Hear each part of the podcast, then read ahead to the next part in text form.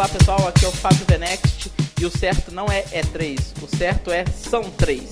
Olá galera, aqui é o Arles e nada é verdade, tudo é permitido.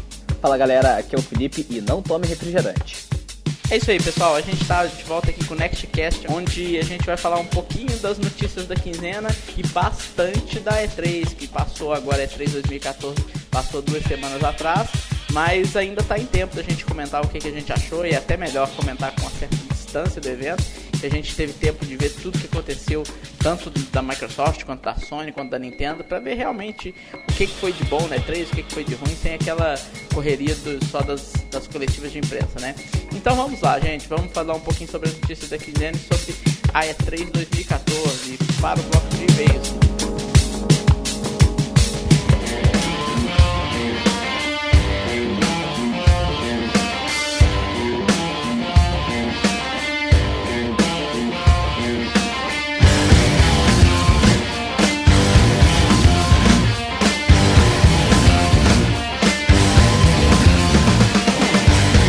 Fala galera, aqui é o Felipe e eu tô aqui com o Rony que surgiu das cinzas para poder gravar com a gente o, o, feedback do último Nextcast.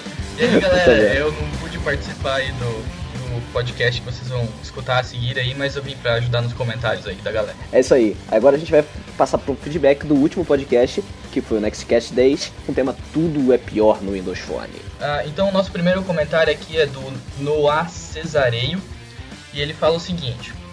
Sou mais um daqueles que já passou por iOS, Android, Bada e Windows Phone. Apesar de adorar a plataforma, apenas agora no Windows Phone 8.1 ele se tornou o melhor sistema para mim. Saí de um Moto X, excelente smartphone, e estou com o Lumia 625, único com a tela aproximadamente de 5 polegadas. E estou ansioso pelo 930. Até cogitando pegar o 925, porque prevejo o 930 custando seus 2 mil e pouco. É, vamos falar uns 3 mil aí, né? Porque é mais ou menos isso que vai sair mesmo.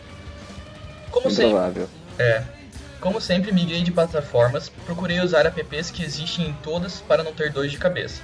Viso muito a produtividade. E um dos motivos pelo qual sempre preferi o Windows Phone foi pelas tiles. Informações rápidas ali, logo após desbloquear a tela. Sincronia perfeita com Windows 8.1, no caso desktop, né? E estou muito feliz com a qualidade de aplicativos, velocidade e praticidade. Acredito que o povo que reclama são caras que querem Flatbird, Tinder, Snapchat, porque é modinha e depois de três dias elas acabam. E depois todo mundo acaba esquecendo o aplicativo e pouca galera usa. O que não deixa de ser uma verdade, né? No mais, minha família aos poucos está aderindo ao Windows Phone pela simplicidade. Meu pai é apaixonado pelos comandos de voz, um senhor de 72 anos que não precisa cutucar em nada no telefone, apenas desbloquear, mas segurar a logo do Windows e mudar o comando. E beleza. No mais, ótimo podcast e sucesso. É, o, os comandos de voz é, funcionam legais em português, né? Lembrando, galera, não é a Cortana, são os comandos de voz que já tem desde o Windows Phone 8, né? Acho que até no 7.5 é, já tinha também. Exatamente, né? É, eu acho que então quando sair a Cortana em português ele vai querer casar com ela, se ele já gosta, né? se ele já gosta dos, da, do comando de voz como é hoje, né? A Cortana ainda com aquela vozinha sensual que ela tem. Mas enfim, fala aí, Felipe. Vamos lá, o próximo comentário é do Rafael Lima. A gente já tá meio que esse comentário aí, já tá uns dois ou três programas que, ele, que a gente vai do feedback aqui no, no, nos comentários, ele vai fala de novo e a gente tá falando já disso daí já tem um tempinho já, mas vamos embora. Ele falou assim: só comentando o que vocês falaram do meu comentário. Meu questionamento foi sobre dizer que não tem nada na loja, e agora descobrir que você não usa ela, Felipe. Então não tenho acompanhado muito a evolução da loja. Bem, concordo quando dizem que não há muitos aplicativos de qualidade na loja do Windows 8 há uma falta de vontade dos desenvolvedores e até compreendo eles, porque o market share do Windows 8 é muito baixo em tablets. A Microsoft está tentando dar mais incentivos com, com a ideia de apps universais, mas a loja tem mudado muito e desde o Windows 8.1 Update 1 está mais fácil encontrar aplicativos úteis. Vou gostar muito se reservarem um assunto sobre isso em algum Nextcast. Tá na lista isso aí. Esse é ele dizendo de novo. Felipe, eu entendo que o iPad sai melhor em tablet para as suas necessidades. Também não sei se a loja do Windows dispõe de aplicativos para o que você faz. O fato é que o suporte dos desenvolvedores é bem melhor no iOS. O que não concordo é exigir que o RT rode aplicativos legados, enquanto o iOS não roda nenhum aplicativo do OS X. A Store no Mac funciona independente do iPad. ela instala aplicativos de desktop e nenhum da loja do iOS. No Windows, aplicativos para PC e tablet são unificados. Na verdade, são os mesmos. Essa é a ideia inovadora. Resumindo, a Apple Store é uma excelente e a loja da Windows é apenas mediana. Quem depende de aplicativos exclusivos do iPad não tem por que migrar para um tablet com Windows agora. Fala do RT. Porém, o sistema é bem pensado para tablets e tem muitos aplicativos novos por lá, mas não todos. Por isso, o Windows na sua versão Pro ainda é necessário. Quando pensamos no PC e tablet em apenas um dispositivo, o Windows ganha de qualquer iOS. Acabou que a gente acabou discutindo também com, com o Henrique também, junto lá. E assim, eu concordo com ele nesses pontos. E eu não sei como está a loja do Windows 8 hoje, porque eu parei de usar o Windows 8 no, no Windows 8.1. Assim, eu uso ele no meu desktop, mas no, no, meu, no meu notebook eu tive esse problema e não estou conseguindo utilizar. Até se alguém quiser me dar um notebook, eu aceito de presente e muito bom grado. Mas é isso aí, Rafael. Abração para você. Próximo comentário é do Henrique. É, o Henrique, eu acho que ele não gosta muito de Microsoft, né? Mas... Tá cara. Vamos ao comentário dele. Gente, a interface flat não começou com o Windows Phone. Isso começou na web. O próprio Google.com é flat, simples. E isso deve vir antes. Vocês falam como se todos copiaram o Windows Phone, mas o próprio conceito de smartphone é da Apple. É, pensando por esse lado, logo da, da Google bem antigo, mesmo assim eles tinham uns traços de sombra, algumas coisas assim. É, e outra coisa, Rony, não, não, não dá para confundir é, flat design com clean design. O Google sempre foi para esse lado mais do clean. O flat é, é uma coisa que já é um pouco mais diferente, utiliza mais cores chapadas, é, não tanto transparentes, essa coisa toda. É, e tem um pouco de diferença entre, esse, entre essas duas escolas de design aí, é, que eu acho que o Henrique acabou confundindo um pouquinho. Mas segue lá. É, é, e, e, também outra, né? Tipo, não era uma interface inteira, né? Era Justamente. dos caras, né? É, então... o Google, ele, ele sempre teve todas as interfaces muito simples, assim, foi sempre clean. É, é até um mérito deles. É, tanto que, assim, hoje a gente está gravando isso aqui nessa quarta-feira, né, dia 25, e hoje o Android passou, assim, pulou o muro e foi pro lado totalmente do flat design, né? A gente estava até comentando isso antes de começar a gravar com os e-mails. E Agora sim a gente pode falar que o Android também foi pro flat design. Com certeza. É, quem quiser correr atrás e dar uma olhadinha nessa conferência que teve, não teve muita coisa, uhum. mas na Google I.O., mas eles mostraram bastante do que vai ser o novo Android aí, o Android L. Isso aí. É, continuando aqui, central de notificações veio com Android e o assistente pessoal veio com iPhone. Eu não lembro da gente ter discordado sobre isso, né? Com é, certeza. Acho que, acho que, a gente até chegou a falar disso, não lembro se nesse podcast no 10 ou se foi no 9. Eu lembro que a gente chegou a comentar isso, eu até falei que assim que, que é até benéfico todas as empresas uma que meio assim entre aspas copiarem a outra que obriga as outras empresas a inovarem e trazer mais benefícios para todos os usuários que são a gente né outra vocês falaram que a Linux não tem Core mas não sabem que a Microsoft há um tempo atrás pagou para a Corel cancelar sua versão de Corel para Linux. Eita. É, o que eu acho que aconteceu, que eu lembro de ter visto um tempo atrás, mas eu sinceramente eu não tenho total certeza sobre isso, é que a Microsoft pagou pela exclusividade. Tanto que também o, o Corel, ele não tem o Corel para Mac, assim. A última versão, se não me engano, é a versão 12, sendo que já tá, sei lá, numa versão que, é, que mudou o nome, né? Agora é X1, X2, eu acho que é na versão X5, que seria equivalente à, à versão 15, se eu não me engano.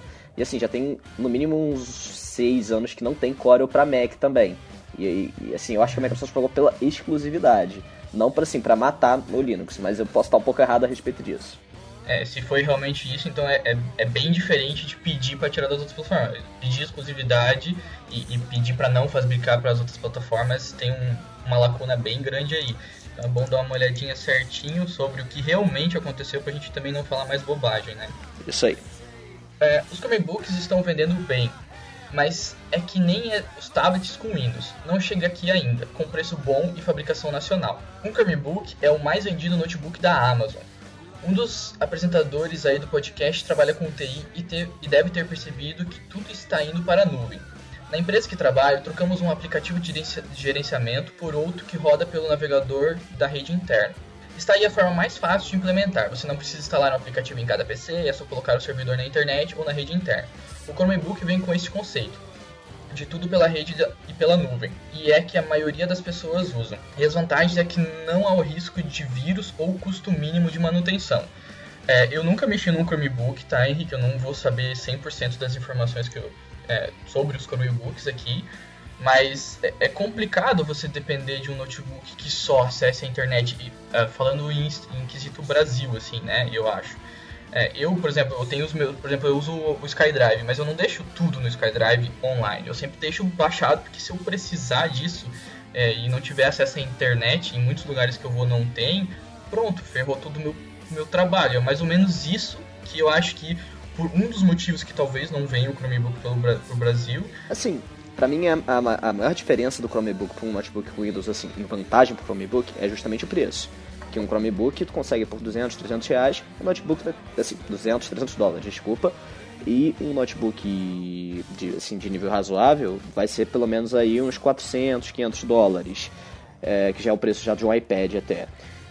Mas o lance é que o Chromebook ele é basicamente um navegador, é basicamente o Chrome que, é um Chrome só, é, né? é o Chrome. E aí, tipo, eu, por exemplo, do meu trabalho diário, assim, eu trabalho com marketing digital e tudo mais, eu trabalho basicamente só com navegadores. Eu, eu, uso, eu uso Chrome, o Firefox, às vezes o Internet Explorer também.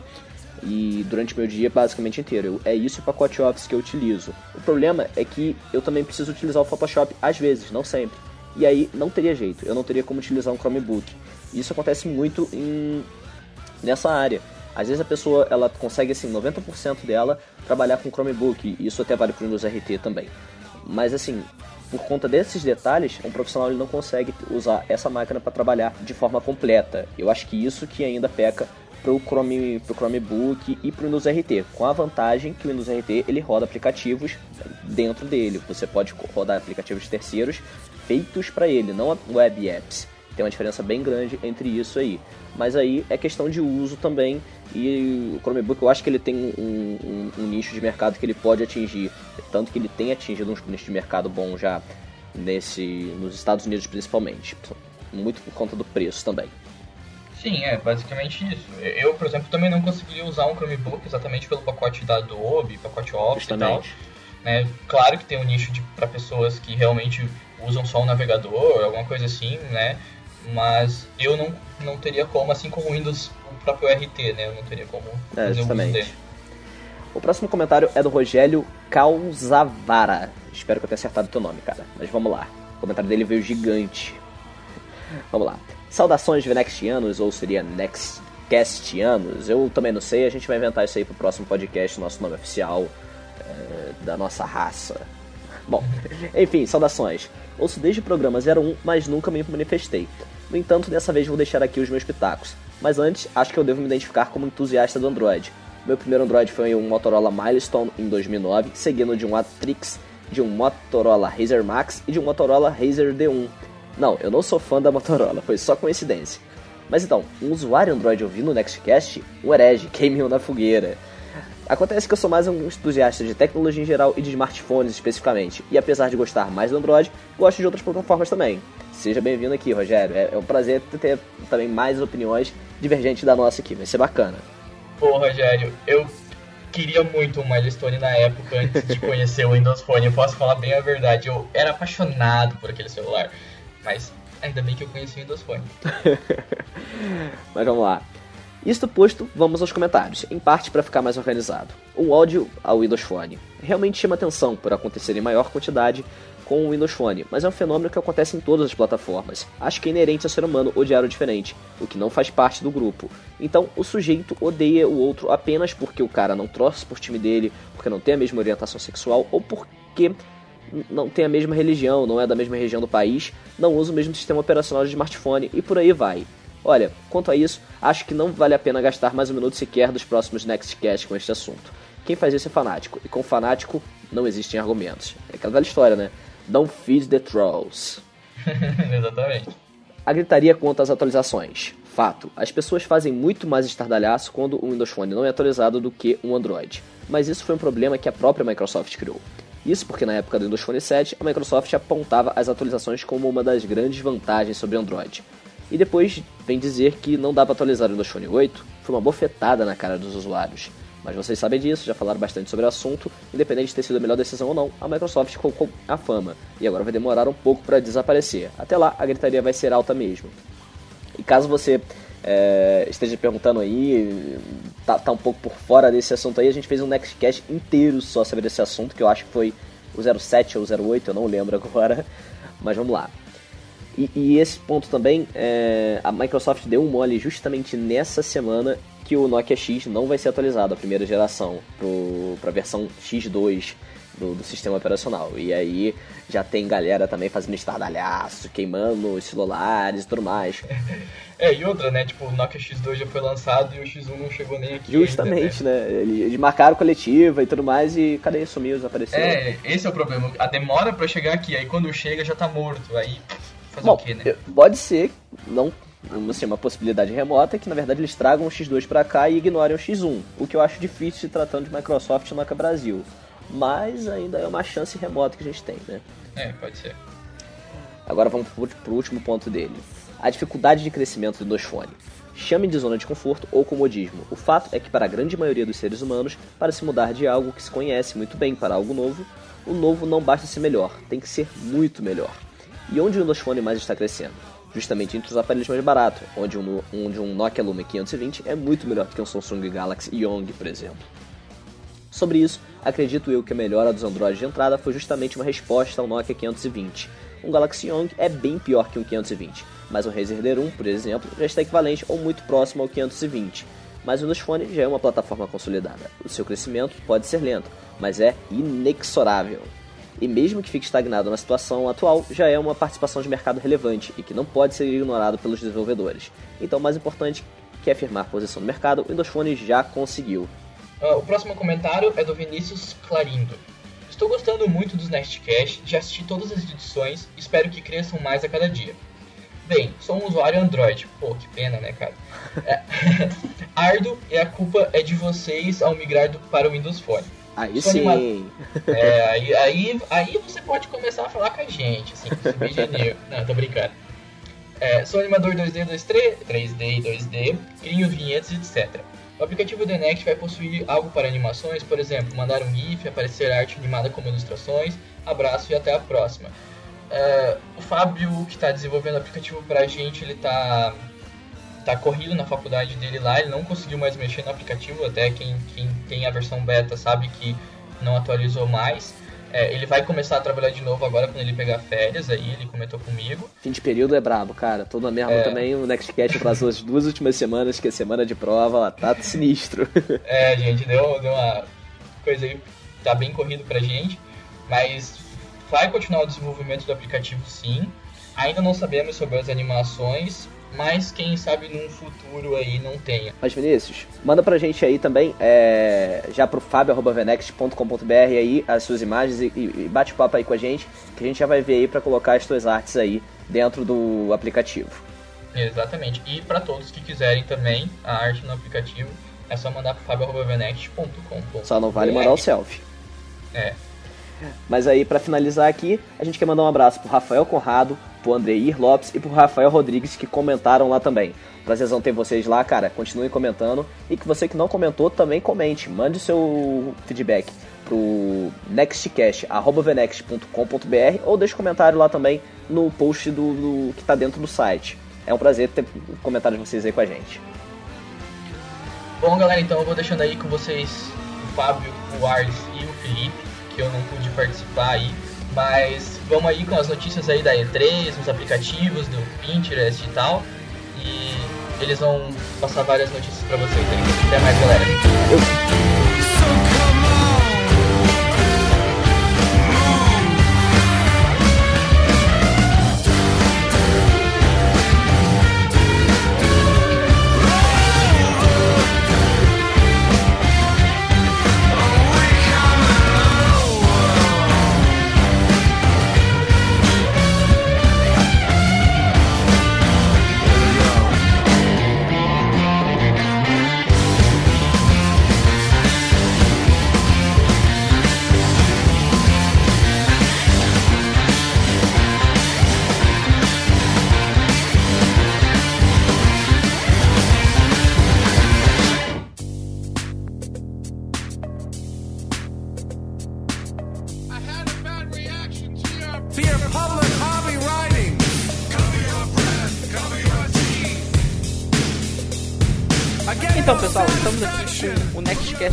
Nextcast 11. Nós já estamos fora de beta, né?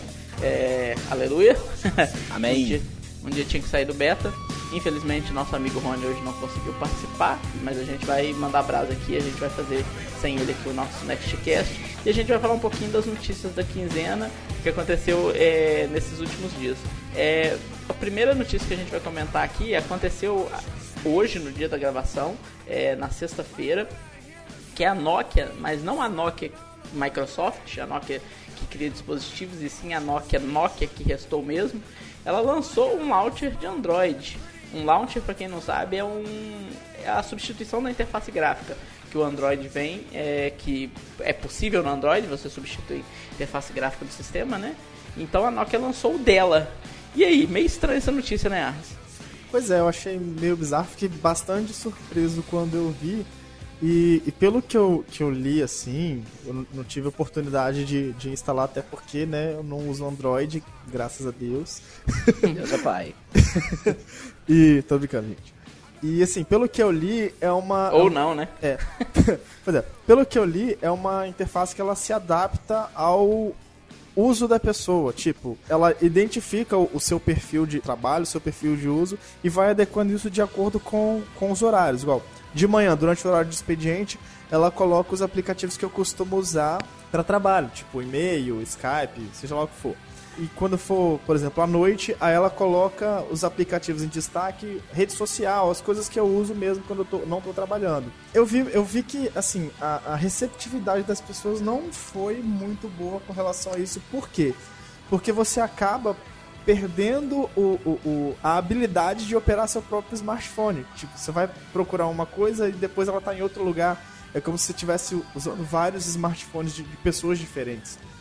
Então, assim, o pessoal reclamou disso e eu, e eu acho que concordo, porque eu gosto de saber e, e rápido onde estão as coisas. Às vezes, quando, quando no, no, meu Windows Phone, quando eu troco alguma tile ou alguma assim, eu já sinto uma dificuldade para encontrar, porque você já, já tá no, no, hábito de ou em cima ou lá embaixo procurar um ícone. Isso lembra que é um negócio que é meio engraçado, que você pode customizar seu telefone do jeito que você quiser, mas depois que você faz ele a primeira vez, dificilmente você molda. Pois é. é. Igual, foi, foi, a mesma coisa quando a, a gente fez, passou pela adaptação de usar as três colunas de tiles, então uh, eu tive que reaprender a usar a minha home screen porque as coisas estavam fora do lugar. Hoje eu acostumei, beleza. Mas assim, eu acho que, por exemplo, se, se as minhas tiles mudassem de lugar durante o dia, de acordo com o horário, eu acho que ia ser um negócio meio confuso. Então, assim, a ideia foi boa. Pelo que eu vi, eles não mexeram muita coisa na parte visual do Android. Eles colocaram meio que uns widgets assim na tela inicial e tal. Mas assim, de, de, alteração visual não teve muita coisa. Mas esse lance de mudar as coisas, eu acho que eles tiveram uma boa intenção, mas não sei se é algo que vai vingar. É esse o futuro da antiga Nokia, Felipe? Fazer esse tipo de coisa? Olha, eles afirmaram, a galera do The Verge, que eles estavam buscando novas formas de testar ideias dele em produtos sem precisar lançar os produtos. Sim. Ou seja, eles lançaram uma launcher que pode estar vindo no celular deles no futuro, mas em vez de eles lançarem o celular com essa launcher e aí nego reclamar demais e dar merda e tudo mais e etc. Eles vão, lançam essa parada, coletam os dados dos usuários e vê. O que a gente pode ver com isso é que provavelmente nos próximos meses talvez apareça um outro aparelho da antiga Nokia. É, Mas... ainda não pode, eu acho que é só em 2015, né? Mas será que a Nokia vai voltar a fazer smartphone? Eu acho que com esse lançamento desse launcher leva a crer isso, porque a Nokia atualmente ela trabalha no, no público business to business, né? Que é justamente essa área uhum. de infraestrutura de redes, Nokia Here Maps, essa parte toda. Não tem nada voltado assim. Não, mas cons... o Here Maps, não, o Here Maps é consumidor. Não, mas, mas quem compra o Here Maps não é o consumidor. Quem compra o Here Maps é, o, é a empresa ou que, que vai colocar no seu aparelho ou se não um desenvolvedor que vai utilizar os dados? Não, não necessariamente, porque por exemplo, tem o Here Maps para Android, tem o Here Maps para iOS e é da, não é da Microsoft, é da Nokia Nokia. Mas o consumidor final não mesmo. paga por ele. É, então, é isso então, que o Felipe está falando. Dizer... O consumidor final não é cliente, é, não é cliente, é público, é diferente. Não, mas é, é, o, é o cliente, só que a maneira de monetizar da Nokia é que ainda não se sabe qual que vai ser. Se eles, por exemplo, vão... Porque eles cobram sim, eles cobram... Eles não te cobram o um mapa local, mas eles te cobram um mapa adicional. Por exemplo, você é dos Estados Unidos, você reportou, sou dos Estados Unidos, aí você baixa o mapa dos Estados Unidos de graça. Mas para você ter offline o mapa, por exemplo, da Europa numa viagem, aí você tem que comprar o um mapa. Mas de qualquer maneira, é a única coisa consumidor que a Nokia, a antiga Nokia, que ficou lá na Finlândia, né, acabou ficando mais ou não tanto de consumidor, igual você está falando, mas mais voltado ao consumidor, é a parte de mapeamento, né? O resto tudo saiu fora, foi tudo para a Microsoft, né? E, e eu, o que eu penso assim é que talvez não seja uma estratégia inteligente deles voltar fazer smartphone, porque é um mercado com a competitividade que hoje a, a, Nokia, depois de dois anos parada, ela não vai conseguir voltar com a mesma força, pelo menos eu acho, né? Não, e, e até porque, no caso, a Nokia, eles venderam a, a, as fábricas, basicamente, o, a equipe de, de desenvolvimento e produção tá toda para Microsoft. Então eles vão ter que reestruturar toda a equipe de novo, vão ter que refazer toda a, a, a estrutura física da empresa para voltar a produzir smartphone. Eu acho assim, os caras têm que ser muito louco pra tentar entrar nesse mercado de novo. E bater, e bater de frente com a Microsoft que tá peidando dinheiro. Então, assim, não sei se eles estão fazendo isso com a intenção de voltar ou se eles estão com a intenção de criar público para os serviços deles. Igual, de repente, lançar uma versão do Android que a pessoa vai lá, instala e, e, e usa os serviços da Nokia. Que o, o, é uma coisa que o Google não permite, por exemplo. É igual tem o pessoal que faz o Ciano Mode Gen e tal. Eles não lançam aparelhos, mas lançam as versões próprias do sistema. Eu acho que é nisso que a Nokia deve estar tentando focar. Mas se bem que o Nokia X, que é da Microsoft, né? Ele acaba que já usa o serviço do Hero Drive. Ele só não é mais usado do que o Google Maps, por exemplo, na, na parte do Hero Drive.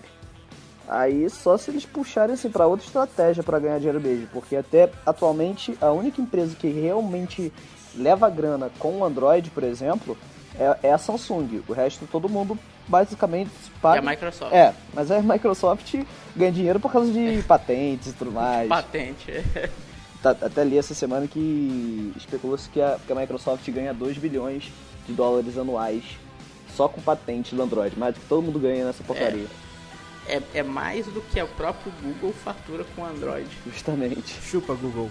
Então vamos ver o que, que acontece aí. Vamos ver o que esperar da nova Nokia, né? Isso é uma coisa da nova Nokia. Uhum. Não tá no Venex, gente, a notícia, porque o Venex fala de Microsoft. Isso não é uma notícia voltada à Microsoft, não tem nada a ver com a Microsoft. Mas a gente achou interessante eu comentar aqui para os nossos Nextcasters, né? Ou quem escuta o Nextcast.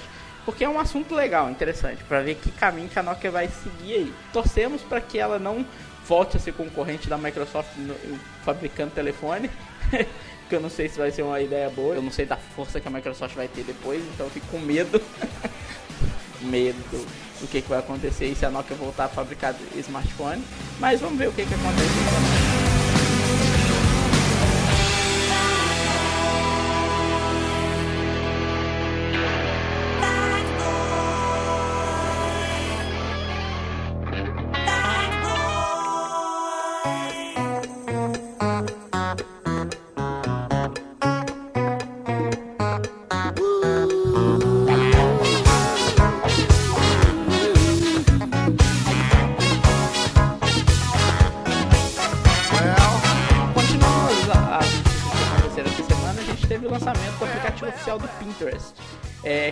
Dois aí usa o, o, serviço? Eu não uso. Eu uso um pouco. Então, o Pinterest é uma rede social que basicamente você faz os seus boards, seus painéis, né? E coloca lá as suas imagens que você gosta, tudo mais. É basicamente um álbum. Quem mais utiliza atualmente esse, essa rede social são designers que usam muito para pegar referência e tudo mais. Tem, tem uma boa concentração dessa galera lá na, no serviço. E mulher também que coloca muito produtos que ela, que ela gosta, maquiagens, etc. Assim, eu, eu, eu tô até generalizando um pouco, mas é pelo uso que eu via mais ou menos esse. Tanto que eu tô lá usando, mas eu uso mais a trabalho mesmo do que justamente com uma rede social que eu, que eu me divirto. Depois de, depois de tantos anos que eles já existem, os caras finalmente lançaram um aplicativo oficial para o Windows Phone. Em beta ainda, só que ele veio daquele jeito. É basicamente um. Mais ou é, ele foi basicamente um web app, na verdade. É basicamente uma janela para o navegador para trazer o, o Pinterest como se, como se ele estivesse mesmo sendo emulado no navegador. Ele está um pouco melhor de, de, desempenho do que se tu abrir ele no navegador ou abrir em qualquer outro aplicativo do Pinterest não oficial. Só que O de ROM não faz um do Pinterest. Não, né? não. Mas, assim, ele tá bonito, ele tá bacana, só que nessa parte de desempenho ele não está tão, tão legal justamente por causa disso. Porque eles basicamente pe- pegaram e migraram um web app e colocaram dentro do, do aplicativo. Não foi assim um aplicativo nativo mesmo dentro do sistema. E o, o Fábio, que já conhece melhor essa parte de programação, vai, vai conseguir, consegue até explicar melhor pra, pra gente é, que tem essa diferença, né? Quando é um, um aplicativo nativo mesmo, é, no caso eu tô, tô falando nativo, não nativo dentro do sistema, mas que foi um aplicativo que na verdade ele foi todo codificado pro sistema. É, Só, só uma pergunta, ele é só para Windows Phone 8, só né? para Phone 8. Então, o que, que, que que acontece? O Windows Phone 8 ele tem um, um framework de desenvolvimento no qual você pode desenvolver aplicativo em C++, que é o tipo de aplicativo mais robusto que tem. A maioria dos jogos vão ser nesse aplicativo, né? É, você pode desenvolver em C Sharp, que é um intermediário, que é código que a gente chama de código gerenciado, né? Pelo .NET Framework e tal. Ele consegue fazer aplicativos relativamente poderosos, mas não tanto quanto C++. E você tem o último framework que é para trazer os desenvolvedores web para fazer aplicativo nativo, entre aspas, que o Felipe falou, para o Windows Phone, que é o framework HTML mais JavaScript. Então o que, que você faz? Você faz uma página HTML5 com funcionalidades de JavaScript para fazer é, funcionalidades, né, automatização, esse tipo de coisa do aplicativo, que o HTML por si só não faz nada disso, o HTML é só um, um framework de posicionamento visual, né? É, e você utiliza o JavaScript para dar a inteligência, por assim dizer, entre aspas, do seu aplicativo, né? Então é como se fosse uma página web. Então é um web app. Provavelmente o que o pessoal do Pinterest fez, não posso dizer 100%, mas foi isso: foi pegar o, o, o site mobile deles, dar uma portada em, em parte do código e transformar isso em aplicativo nativo, entre aspas, né? Que você instala no Windows Phone ao invés de você só abrir o site, né? Justamente. Por isso que tá nessa, nessa limitação aí. Leve em consideração aquela, aquela preguiça que a gente comentou em outros Nextcast, né, gente? O pessoal fazer um aplicativo que presta pro Windows Phone, né? Porque não é difícil fazer aplicativo pro Windows Phone, não. Se você é uma empresa que trabalha com isso, com desenvolvimento de software, não é difícil fazer aplicativo Windows Phone. O pessoal não faz pra valer por preguiça, né? É, pois é. E, e falando sobre o Pinterest, é, eu acho que assim, é um tipo de coisa que eu tentei usar. eu fiz meu cadastro, entrei lá. Aí até o momento que eu me questionei, pra que que serve essa merda? Tipo, É. você ficar juntando um monte de imagem que você acha na internet? Tipo, pra isso existe a, a busca. Eu ia falar o Google, só que não pode falar porque, né, a gente tem que usar, falar que usa. Pode falar, sim. Mentira, eu uso o Google, gente. No, no- tá? no Brasil a gente perdoa, porque aqui o Bing tá foda. Eu, eu, não- eu tento, mas não consigo usar o Bing, não. Tentei, tentei, mas não dá pra usar o Bing por enquanto. Eu uso no Mas celular. esse é assunto para outro Nextcast. Pois é, beleza. Então assim, se eu quero procurar referência de imagem ou alguma coisa, eu vou lá no Google, digito e clico em imagens e acabou. Então, não preciso ficar, sabe, colecion... fazendo um álbum de figurinhas de imagens na internet que eu achei legal. Sei lá. Tem gente, se a pessoa acha útil, beleza. Eu não acho, pra mim não é vital. Beijo, né, viu? E, sei lá, eu, eu, eu não, não, não me vejo usando isso. Da mesma, é a mesma coisa que eu acho do, do Snapchat. Eu acho idiota. Desculpa se Snapchat você é maneiro, gosta. Snapchat é bacana, eu gosto. Não. É, se você gosta, se você tá me ouvindo, você pode me xingar também, mas eu acho idiota, assim como Mas sabe por que, que o povo tá usando Snapchat? Pra mandar Snapchat, putaria. você- Exatamente. Não, eu, eu não mando, eu não mando. Eu não mando. Hum, Não mando. hum, É, filho. Não, será? não, sério, assim, o, o bacana, o bacana do Snapchat, rapidinho, só me dar meus dois centavos sobre isso. O bacana do Snapchat é assim, tu compartilhar momentos assim, idiotas com teus amigos mais conhecidos. Por exemplo, tu tá num show curtindo, eu tava num, num show agora na, na última quarta, sei lá. É, E tu vai, chega, tu, porque ninguém quer saber que eu quero postar aquela merda no Instagram, mas aí eu vou e mando pra alguns amigos específicos e fica bacaninha e tudo mais. Aí se tem algum amigo meu perto, eles vão e recebem e tudo mais. Ah, tu tá aí também, beleza. Eu acabei encontrando uma amiga minha aqui justamente na semana por causa do Snapchat. Ela postou uma foto, eu vi que era, que era, que era um lugar perto aqui de onde eu tava tudo mais, a gente acabou se vendo e tal, beleza.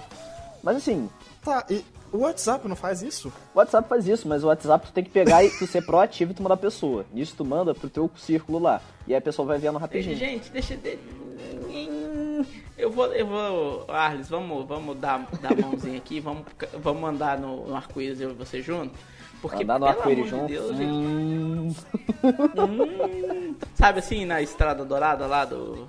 Tipo, a pessoa, a pessoa usa o WhatsApp, usa Vibe, usa o Line, ou usa o, Porra. o Snapchat. Tudo, vai fazer a mesma coisa. Eu, eu concordo, é por isso que eu tô falando que eu vou dar a mão pro Arras e passear com ele debaixo do arco-íris, que é exatamente a mesma coisa.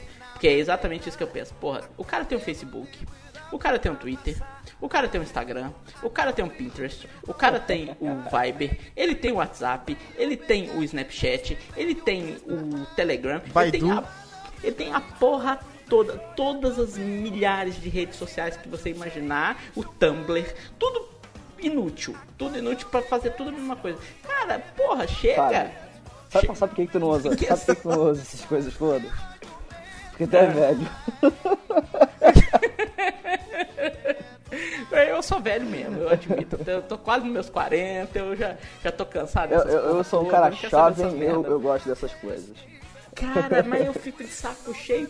É, é rede social demais, bicho. Chega. Só, só uma outra coisinha sobre o Pinterest. Ele tem uma parceria junto com o Bing, que o Bing ele procura imagens dentro do Pinterest. Eu não sei se isso está aplicado para o Brasil especificamente, mas isso lá fora funciona bem. Tanto que a galera sempre fala que a pesquisa de imagem do Bing ela é absurdamente superior à pesquisa de imagem do, do Google. Isso daí pode ter uma influência também justamente nisso, que o Pinterest é um grande repositório de imagens. Um pouquinho do Bing, já fugindo do assunto. O Felipe falou que ele é ótimo para procurar imagens e tudo mais. Eu até gostei do- no período que usei. O único problema é que você não tem a opção de escolher especificar tamanhos de imagem igual tem no Google. Então, assim, eu preciso muito disso. Então, assim, é, é algo que tá numa, numa- numa deficiência que se consertar provavelmente melhoraria o meu uso. Mas enfim, bora, bora.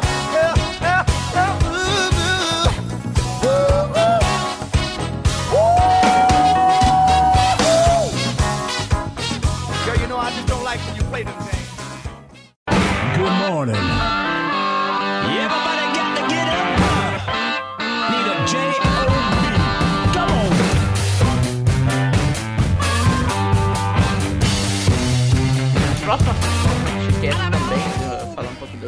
semana, uma das coisas mais relevantes foi que saiu o novo aplicativo do Facebook, ainda substituindo o Facebook Beta, porque o Facebook do Windows Phone tem dois aplicativos, tem o Facebook oficial e o Facebook Beta, sendo que o Facebook Beta é sempre melhor que o aplicativo do Facebook oficial.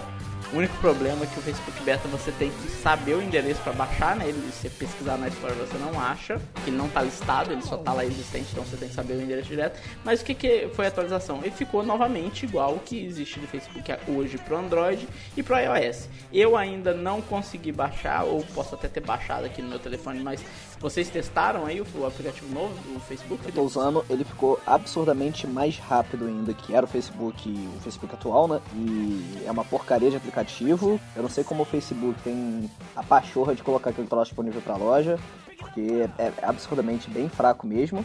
Uma única coisa que eu até hoje não entendi, eu gostaria de saber, é por que diabos no feed ele mostra o feed por ordem de postagem e não por ordem de, de relevância, igual é tanto nos outros, na- nos outros aplicativos quanto na web, tanto no, no, no mobile web quanto na web normal. Mas que essa tendência fique, pelo amor de Deus. Eu, eu não sei, eu, eu gosto mais de ver o, o que o algoritmo vai jogando mesmo pra mim. Mesmo não Sim, mas o problema, o, pro- o problema desse algoritmo é aquela velha história de que você nunca vê o que está acontecendo. Você vê sempre aquelas mesmas coisas que aí, e isso aí a gente fala, vocês gerenciadores, vocês dois são gerenciadores de redes sociais, né? Tanto o Arthur quanto o Felipe. E se você não é uma pessoa que curte um certo tipo de assunto, então vamos supor, vamos falar o exemplo aí, você é um cara que curte Android. Mas e, só, aí você curtiu a fanpage do Venex, vamos supor, porque você quer saber coisas, mesmo curtindo Android, você quer saber coisas sobre o Windows Phone. Aí você vai lá, só curte as coisas que aparecem do Android, que é o que mais te interessa. Aí aparece uma notícia super interessante do Windows Phone no, no VNext, o cara nunca vai receber. É. Porque o algoritmo do, do Facebook assume que você só quer ver coisas relacionadas ao Android. É, esse tem Entendeu? até, é, até uma grande discussão até que a gente teve na faculdade há um tempo atrás, uma discussão até mais filosófica, que o pessoal chama isso de teoria da bolha é, da bolha de conteúdo. Porque o que acontece? O Facebook acaba te colocando dentro de uma bolha que ele mostra o que, que você quer ver, né, e não o que acontece no mundo. E aí com isso, Exatamente. por exemplo, uma discussão política, por exemplo, vou colocar se você é contra a Copa ou a favor da Copa. Vai ter Copa ou não vai ter Copa?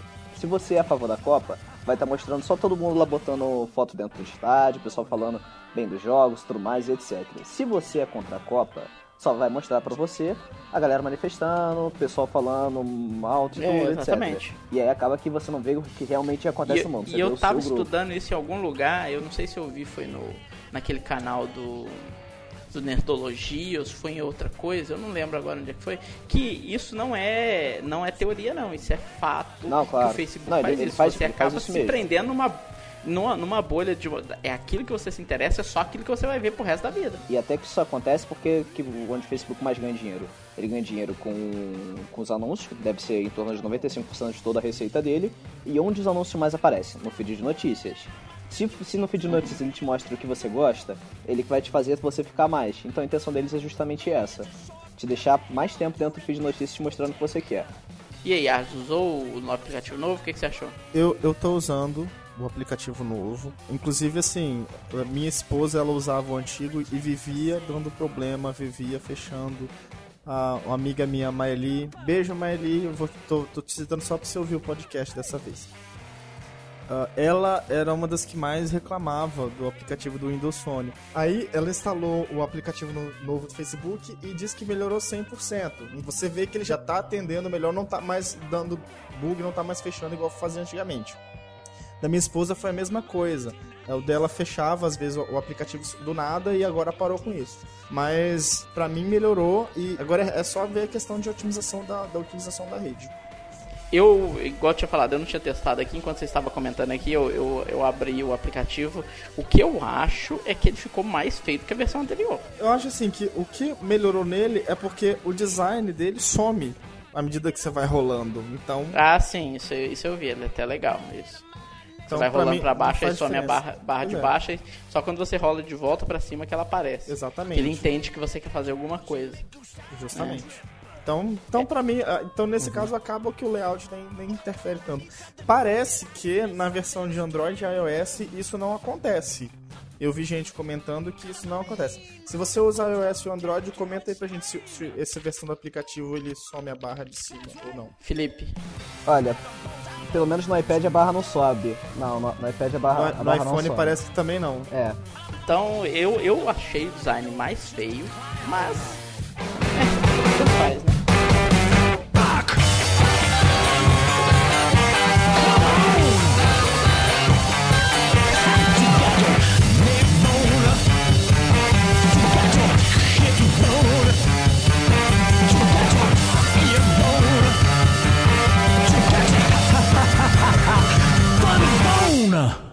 It's the music that we choose.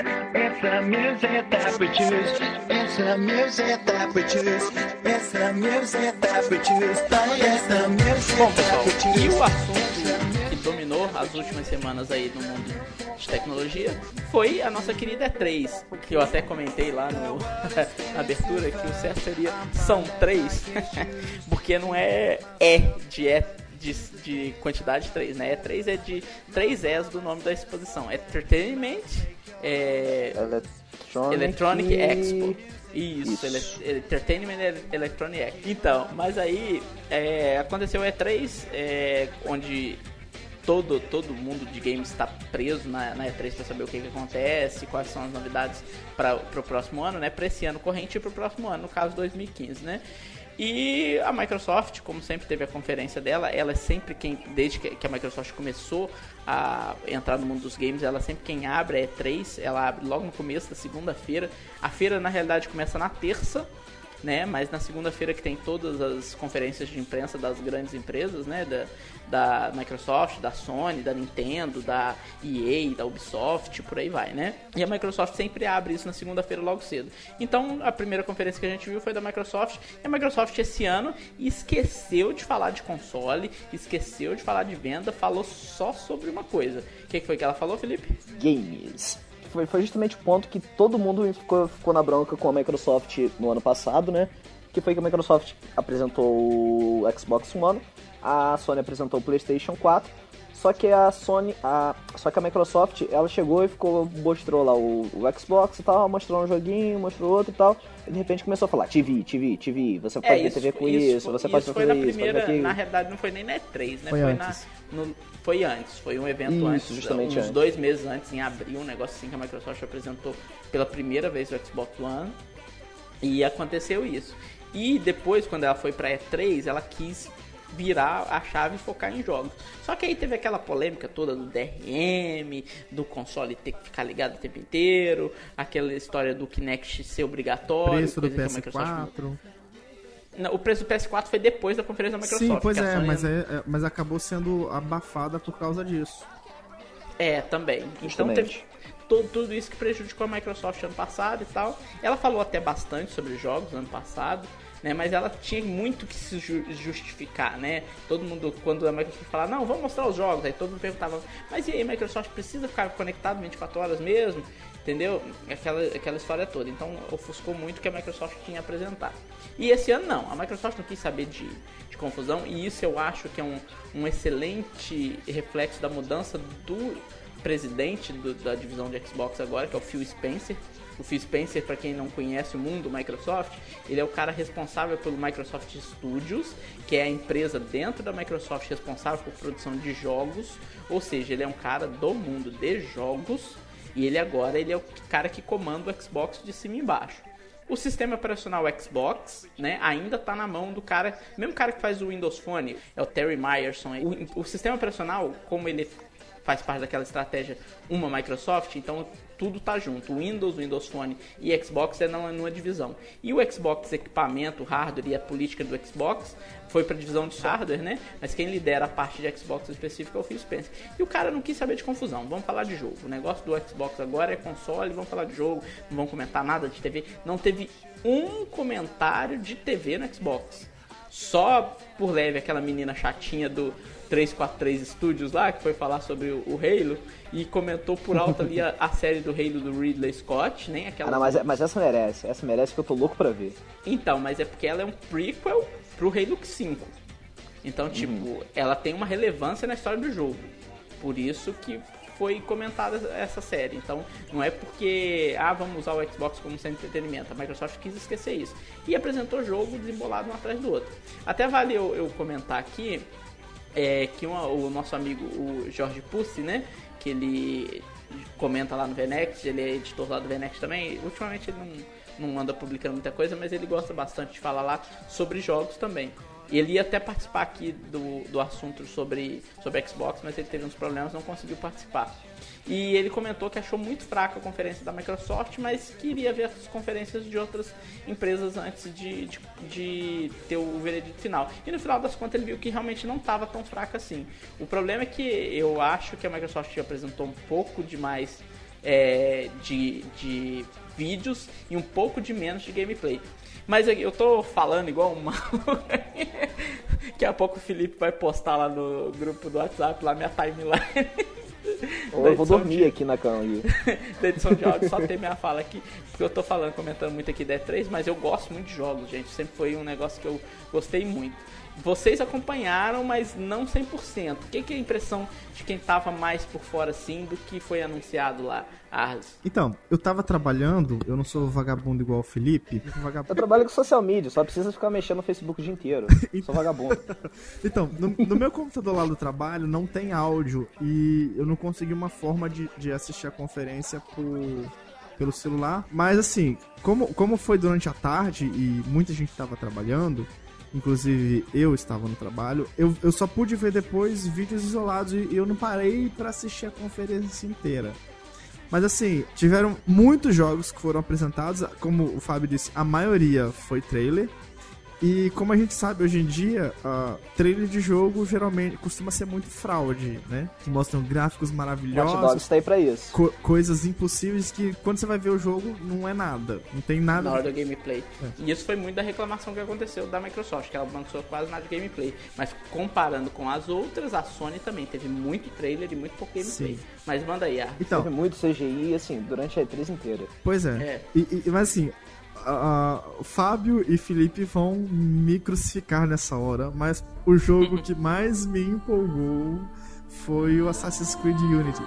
Porque, cara, eu sou fã Não, de e olha o sotaque, olha o sotaque do Arles pra falar o nome do jogo. Ele faz até um sotaque fancy. Vai lá, explica o nome do jogo. Assassin's Creed Unity. Ah, é. Ah, cara, eu gosto de Assassin's Creed. O povo reclama, ah, porque é tudo igual, blá, blá, blá. Mas é porque eu gosto da história dele. Eu até, eu até suspiro, cara. Eu gosto, eu gosto da história. Que, o, que- o que eu gosto dele é que o, o, o jogo seguinte começa exatamente onde o outro terminou. E a história é meio mirabolante, que mistura passado com presente. Então, assim, eu curto. E, e o que eu achei de mais novidade nesse jogo é que eles trouxeram a parte de jogabilidade online pra dentro da campanha do jogo.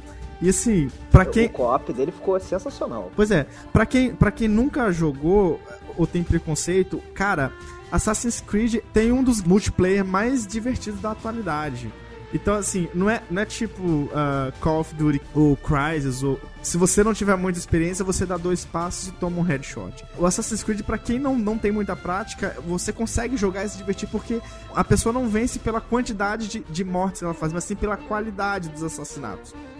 Então tem que ser mais cauteloso pra conseguir ganhar. E isso obriga as pessoas a não saírem enlouquecidamente matando todo mundo. E, e eles trouxeram essa coisa do, do, do multiplayer pro modo campanha que ficou. Eu achei sensacional. E, e meu sonho. Meu sonho agora é ter amigos pra poder jogar comigo. Campanha, se, se você se você aí É. gosta de Assassin's Creed, manda um alô pro. Arles aí, vire amigo dele. É, é difícil alguém conseguir ser amigo dele, mas assim, É. faz um esforço, cara. Ó, é Arles SB lá na Steam, pode me adicionar que vai ser. Ô, Arlen, se você tivesse no Xbox Live aqui eh, comentando no Cybernext, ia ser mais fácil, viu? Pois é. Cara, eu já falei isso várias vezes, eu não, eu não uso cons é, não compro console porque vai ser redundante pra mim, que eu preciso ter um PC bom, então dá pra jogar de boa. E, cara, eu amo a Steam, eu amo as promoções da Steam que me deixam falidos e é isso aí, gosto de comprar jogo a 10 reais. É, mas eu queria comentar o seguinte, Arles, eu não odeio Assassin's Creed, Assassin's Creed como jogo. Eu odeio qualquer jogo que passa a ser uma obrigação. É, o próprio jogo por si só tem que ser uma obrigação e todo ano tem que ter o jogo. A partir do momento que o Assassin's Creed virou uma série anual, e diga de passagem, pega o Assassin's Creed 3, por exemplo, aquele que tinha o. Conan. o protagon- É, que era o índio americano. Isso. Que jogo ruim, puta merda. O jogo não tinha nada de. Comparado com Assassin's Creed 2, o jogo era muito ruim, a história é fraquíssima e tal. Então, e, e- e- e o problema pra mim é que começa a ficar mirabolante demais a história, porque você tem que se manter todo ano fazendo o jogo. Cara, Então- mas igual, por exemplo, a, a- Ubisoft, ela é uma empresa gigantesca. Então, assim, eles é, nesse momento eles devem estar produzindo uns dois ou três Assassin's Creed ao mesmo tempo. E, e- Esse pra mim é o é. problema, produção em o, massa de o jogo. 3, o 3 realmente foi uma cagada homérica. A, a série ela, ela começou com um que foi uma bosta, o 2 que foi bom e, Dois e foi, mel- foi melhorando. Ah, Teve o Brotherhood e teve depois o Revelations. Quando chegou no 3, era uma bosta. Tipo, eu joguei porque, porque eu sou fã da série e tudo mais, mas não me empolgou tanto. Mas ah, o Assassin's Creed 4, o Black Flag, eu ainda não joguei. Mas, até porque, por falta de tempo também, eu tô. e- e- Então, mas dizem que ele é muito bom, Pois é. Black Flag, mas não necessariamente como Assassin's Creed, assim como um jogo de pirata. Tanto que ele tá levando a, a- a Ubisoft a criar um jogo de pirata. Pois é. Né, Os rumores indicam que tá saindo um jogo que o tema do jogo é pirata. Pois é, mas assim, eu, eu acho que essa di- diversificação é interessante porque dá uma renovada na franquia e além do mais, o, o- a história do Assassin's Creed permite isso. Porque ele- eles fazem relatos de vários assassinos do passado. Então você pode pegar vários períodos históricos e. e- cara, eu acho muito legal que você acaba conhecendo um pouco da, da, da cultura de, de locais, de datas, de períodos históricos interessantes. Pra mim, o, o melhor jogo foi, foi o Assassin's Creed Brotherhood, que, cara, você passeava por Roma e por Vaticano, pelos pontos turísticos, é muito bacana. Então, assim, pra mim, Assassin's Creed é um, é um dos jogos que, que me chama a atenção, eu gosto, apesar de todo mundo criticar porque ele, ele virou, virou realmente caça-níquel, todo ano sai, mas assim, pelo menos nessa, nessa questão do meu interesse, que é a qualidade histórica e tudo mais, a, a Ubisoft tem mantido a qualidade. Isso aí só me lembra, só, só comentar rapidinho aqui, me lembra o jogo que abriu a conferência da Microsoft, que é um jogo que já deu no saco demais, mas não adianta, vende igual água, que é o Call of Duty. É, isso aí vai, vai Né? lançar todo ano e o povo vai comprar todo mundo. É igual FIFA. Senhora. FIFA também. É, Sobre Call of Duty, eu só quero falar uma coisa. Eu também sempre fui crítico de Call of Duty. O último que eu joguei foi o Black Ops, que foi um jogo legal, mas ele já foi repetitivo pra cacete. Aí todo mundo me falou que o Black Ops 2 era repetitivo ao extremo, eu ignorei ele. O Ghosts também. Aí eu falei, ah, não, deixa pra lá, quando ele tiver barato eu pego, quando tiver uma promoção da live, e deixei ele pra lá. Só que esse Advanced Warfare, eu tô maluco pra jogar. Pois é. Primeiro que eles me colocaram. Frank esse- Underwood. Primeiro que eles me colocaram o Frank Underwood. o, cara, o cara é o chefe da parada, tem drone voando pra tudo quanto é lado, ele é sinistrão da parada. Assim, a história ficou bem bacana. É, há, há muito tempo, acho que desde o Modern Warfare, eu não Quem ficava empolgado com o Underwood, que Eu não jogo. tenho nem ideia de quem que é esse cara. Personagem House of Cards, uma série do Netflix. Ah, tá. É, é o Ke- é o Kevin Space, não Kevin sei se tu vai conseguir identificar sim, ele. sim, sim. E assim, o personagem dele ficou muito bom. Assim, é uma, é uma guerra um pouco mais moderna ainda, porque Modern Warfare não é moderno o suficiente. E aí já é até mais, mais um pouco futurista. E é soldado com exoesqueleto, é drone voando. Pegou muito, pegou E, assim, muito a vibe de Titanfall, né? É, exatamente. É, justamente. Eles viram que eles perderam pra cacete do Titanfall e estão tentando recuperar essa, essa galera aí que foi pro Titanfall. E aí, esse jogo me deixou um pouco empolgado. É, finalmente um Call of Duty que me deixou empolgado, porque já tinha tempo que eu não conseguia ficar é- empolgado com nenhum. Não, não, pra mim não dá mais não. Ah, eu, Mas eu sou vai, fã de vai, FPS, cara, e aí, e aí não tem jeito, aí eu fico maluco pra jogar. Outro jogo que me deixou bem empolgado foi o Forza Horizon, que pra mim é o jogo de corrida mais divertido que eu já joguei na minha vida. Ele foi lançado, né, por, primeiro pra Xbox 360, e assim, é um jogo muito divertido, porque ele se passa dentro de um universo que, que é, assim, é um festival, o Festival Horizon, e é um festival que tem várias músicas, tem, tem as bandas, tem uma rádio muito maneira que, que fica rolando. É, não, aquele mesmo esquema de rádio do GTA, sabe? Que, que, que você tem três rádios, e aí uma, ra- três rádios, cada uma com estilos de música diferentes e tudo mais. E tem o, o narrador, que o, o radialista lá, que ele acaba dando uma sequência à história justamente a narração dele. Sei lá, você tá indo pra uma corrida e passa aquele cara lá que. É, pra, pra, pra situar o pessoal, é como se fosse um jogo de corrida em mundo aberto. Você É, não ele é desce do carro, você não tem como descer, você nunca vê seu bonequinho. mas, mas tem as Você- imagens que O mostram seu um pouco você bonequinho saindo é o seu, é, o seu bonequinho é o seu carro. Você só teoricamente só viria na hora que você comprou outro carro, você troca de carro. Mas me lembra bastante, e eu acho isso relativamente interessante, a partir do Need Underground 2, Justamente, também é um dos jogos que eu mais gostei de jogar de corrida que, na minha que vida. começava assim, de meio de mundo aberto, né? Que você ia rodando a cidade, chegava nos pontos, fazia as corridas, encontrava um rival no meio da rua e, e falava que você queria co- começar a correr Bater um pega ele, com ele na rua. Isso, era um negócio que eu achava legal e tal. Mas eu tenho um problema com o jogo de corrida desde o Need Underground 3, eu acho. Eu não lembro direito qual Need que foi. Que, inclusive, os Forza, eu não joguei o Horizon, tá, ô Felipe? Então não posso falar necessariamente pro Horizon. Mas é um problema que eu tenho com jogos de corrida que chega na metade do jogo eu canso. Ah não, eu também não Canso. zerei esse. Eu, eu, eu, Canso eu- de jogar, canso de correr. Isso ah, acontece mesmo comigo. Eu, É. eu comecei a jogar esse é, o Forza Horizon e tipo, fiquei amarradão três meses jogando direto. E aí eu fui, cansei, comecei a partir para outros jogos e tal. E aí tá Eu lá, minha irmã agora tá jogando. demais. É, e- assim, tem esse problema mesmo. Mas assim, não, não é um problema do jogo. Pra mim, é assim, é um problema do, do segmento mesmo comigo. Isso, de jogo de corrida, é. E, e, assim, o que eu gostei muito do Horizon em relação à série Forza, que o Forza ele sempre foi um pouco mais voltado bem pra corrida mesmo, pro lado um pouco mais realístico da parada. É, essa simulação É. realista. E assim, o Horizon, se tu quiser, tu pode pegar essa parada mais realística, mas também é um jogo muito divertido. Ele tem essa. essa é- é um jogo mais um pouquinho bem humorado e tudo mais. E ele é bem mais divertido. E o que eu fiquei muito feliz é que ele vai ter versão para Xbox 360. Por enquanto, eu sou da classe P, né? Que a gente já comentou, classe pobre. eu não tenho Xbox One, não sei quando eu vou ter. E foi um jogo que me deixou feliz que ele vai ter versão agora pro, pro Xbox 360. Ô, ô Ars, mas você comentava aí antes da gente te interromper sobre aquele odioso Assassin's Creed. mas você tava comentando, você ia começar a comentar de um outro jogo que te interessou, É. como é que é? O, o- outro jogo que, que me fez pular da cadeira foi o, o Tomb Raider. Nossa, esse eu nossa, concordo com você. Cara, Esse é foda, cara. Cara, é- é- acho que assim, essa é a franquia que eu sou fã. Assim, é, é o que tá no topo da minha lista de jogos. Eu já joguei simplesmente todos, desde o primeiro. ah, de- isso nos primórdios de, de 2000 e alguma coisa, quando eu era moleque e tal. E é, é, ano passado eu, eu comprei a coleção na Steam, acho que foi 30 reais. Eu peguei todos os jogos, desde o primeiro até. Aí eu, aí eu fui rejogando tudo. Então, assim. E, e- e esse, esse último reboot que fizeram no ano passado, cara. Eu- Cara, sei- eu- vocês dois eu- já jogaram? Eu vou, eu vou te Não, falar uma não, coisa. esse último eu não joguei, eu, não. Eu, eu, eu era fã muito de Tomb Raider na época que eu tinha o, Foi caindo. Eu tinha um PlayStation 1. Aí, por motivos é, de segmento da vida e tal, acabou que eu não comprei a geração do PlayStation 2, nenhum videogame, não tive PlayStation 2, não tive o primeiro Xbox, não tive nada disso.